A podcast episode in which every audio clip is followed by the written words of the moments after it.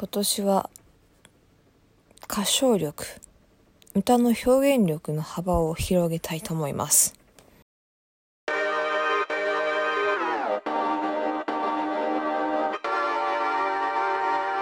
斜め前向きラジ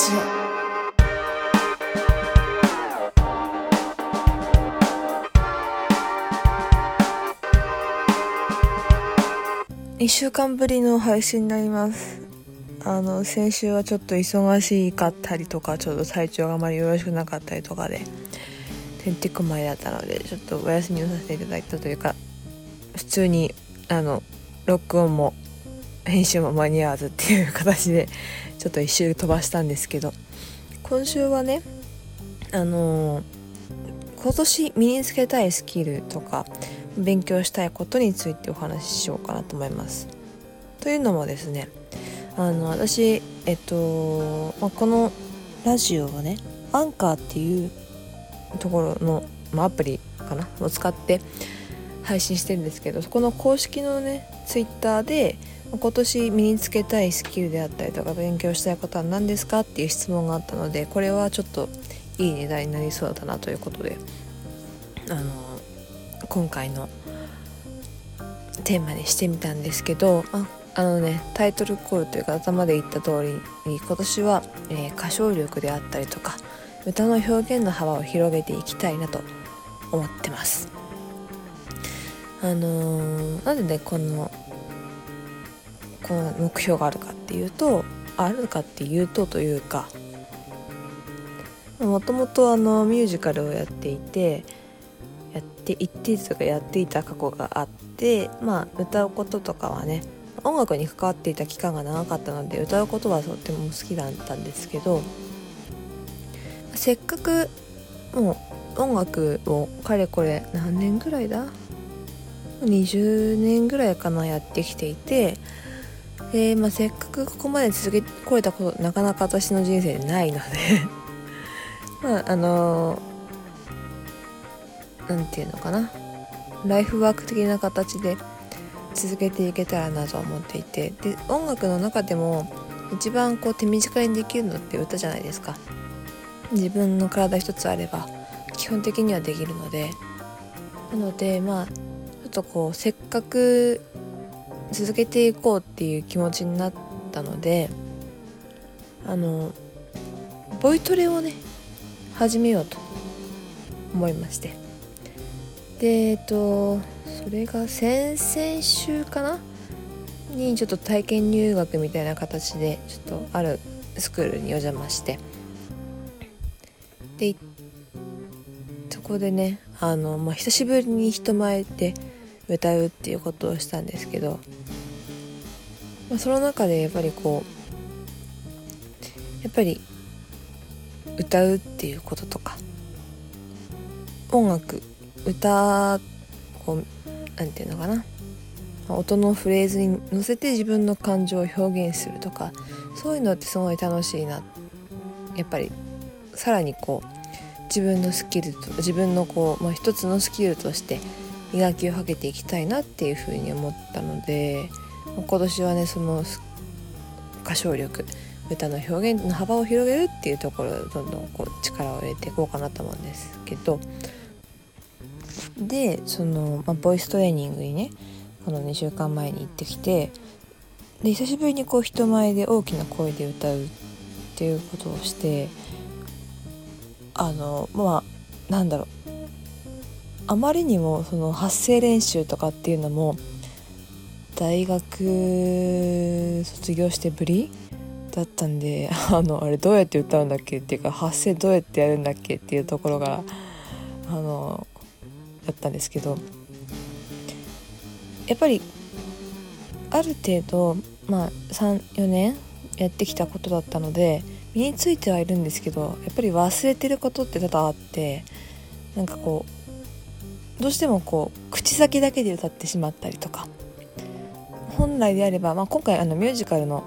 コースを選んだので遠くに届けるこう舞台に立って客席後ろの人まで届けるっていう意識っていうのが本当に薄れていたことにびっくりして。あの在学中ね。大学在学中その、まあ、毎日のように練習してて常にそのお客さんが座ってる席のさらに後ろのその奥にあるその外にあるグラウンドまで届くような発声をしましょうみたいなことを常に言われてたし自分もあの後輩たちに言ってた記憶があったんですけどあれ？みたいな。いつの間にかここの手前のマイクに届くぐらいの声みたいな発声になっていたんですよね。別にこう声量がないとかそういうわけじゃなくってこう音の生きる距離っていうのかな。こう伸びる距離音が届く距離届く距離って言ったらおかしいんだよね。生きる距離生き生きてるあの声を生き物として考えた時にこうその生命が 生命が声のその魂が残り続ける距離っていうのが昔であればもう10メートルとか20メートル先のとこまで意識的にはあったんですけどやっぱりなんかねこう本当に1メートル手前ぐらいで止まっててあややや あとそうねできてないことがそのなんだろう。私もともと地声が低いんですけど別にこう歌う時そんなに低い音が得意なわけでもなくなおかつ高い音が得意なわけでもないんですよ。で個人的には高い音を、まあ、もう少しあの、ね、音域的にも広めていきたいしこう綺麗な発声にしたいなと思っていてその体験入入学の時はちょっと高音を重点的に見てもらったんですけど高音発生する時に何だろうんていうのかな。鼻から発生するっていう意識はずっとあったんですよ。こう鼻を抜けていくような発声っていうのがは意識的にあったんですけどそれが意識それを意識しすぎるがゆえに高い音でもこう前へ前へっていう発声になってしまってそうするとなんかね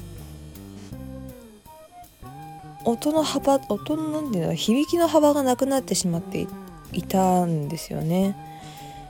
でその時に先生にそのもっとベンディングって言ってこう響かせる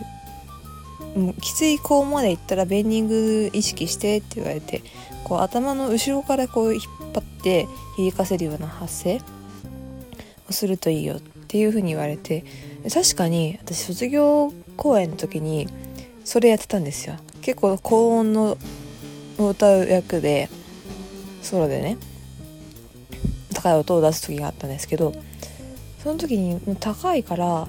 普通に発声してるとあのー、あまり綺麗な音にはならないからもうガンガン後ろで響かせててあれそ4年3年ぐらい前にできたことが今になってできてなかできなくなってるっていう、まあ、ショックとあそうだそれがそういうのがあったっていうあのまあ記憶の蘇りというか 思い起こしっていうのがあって。でもなんだろうちょっと意識しただけですごい変わってるってことは自分でも認識できたのでこれ磨けば結構いい方向行くんじゃないかと思っています。なのでもう今から結構ね楽しみなんですよ。あの本格的にレッスンが始まるのが来週2月に入ってからなんですけどあのいい先生とも巡り合いましてとても仲良く楽しくレッスンができそうな感じで。なんでそう今年はねあのちょっとそう活動的に音楽の活動ができたらいいななんてね思ってます。去年去年は本当はダンスのスクール通おうかなみたいな話をね友人としてたんですよ。でもいいところが見つからないしまあ、時間的にも合わないそうだなと。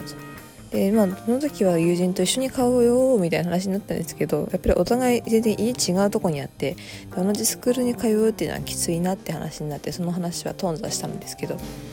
今回のねあのボイストレーニングは、まあ、一人で通うし、まあ、しかも家と家から近いところに通えることになったのでこれはねもうあのバンバン使う使っていこうかなと思ってますでやっぱり歌って、まあ、楽しいんですけどそのレッスンしてでも思ったのがやっぱりどうしても感覚的なものになってしまうじゃないですか。そうなんか、確かに物理的な工夫によっていくらでもこう発声とか聞かせ方って変わってく変えることはできるんですけどそれを実際どこをどう変えてど体のどこの部位をどういうふうに変えてどうすればいいっていうメソッドとか何て言うんだろうな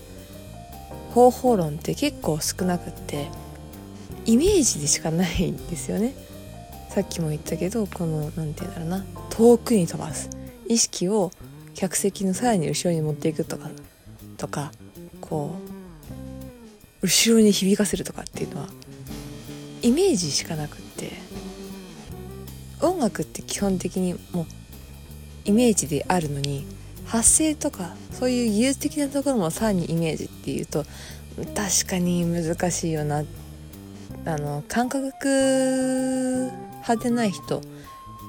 論理理論でこうリズメして物事を考える人にとってはちょっとそういうのって難しいんだろうな。確かにあの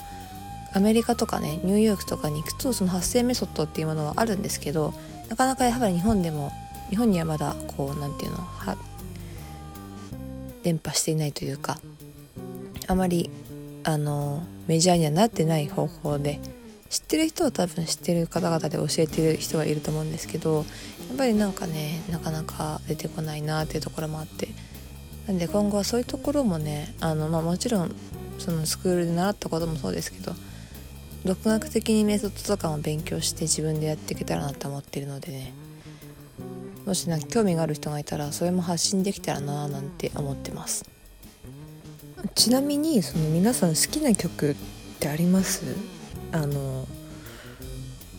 何でも j p o p でも k p o p でも ミュージカルでももうワールドワイドに全然いいんですけどなんかもしこう教えていただけたらあの、まあ、私もね結構音楽好きだからいろんな曲聴いてるんですけどやっぱりどうしてもこうなんだろう自分の趣味に合わ趣味っていうか趣味思考に合わせた曲ばっか聴くようになってきてるのでいろんないろんな曲を聴いてでそのいいなって思った曲にチャレンジしてみたいなと思っているのでちょっとあの皆さんにこの曲聴いてみてっていうのがあればそれ聞いて自分の課題曲にしてみようかなって思うんで是非あのつぶやいて Twitter につぶやいていただけると「あのハッシュタグ7ラジキョン」7はひらがなキョンはカタカナキョンあ違う違う違う7はひらがなラジはカタカナキョンは KYON でつぶやいていただければ私そう見に行くんで、まあ、このあのツイッターのリップでもいいのでつぶやいてもらえるとすごい嬉しいですね。はい。ということであの今年は精力的に歌の活動をしていこうと思いますので、まあ、ぜひねあの皆さんに披露できる機会があればとてもで機会があればっていうか機会を作っていこうかなとも思っているのであのぜひ楽しみにしていただけると嬉しいと思います。はい。ということで、えー、本日は以上となります。えー、当番組のご感想ご意見ご質問は Twitter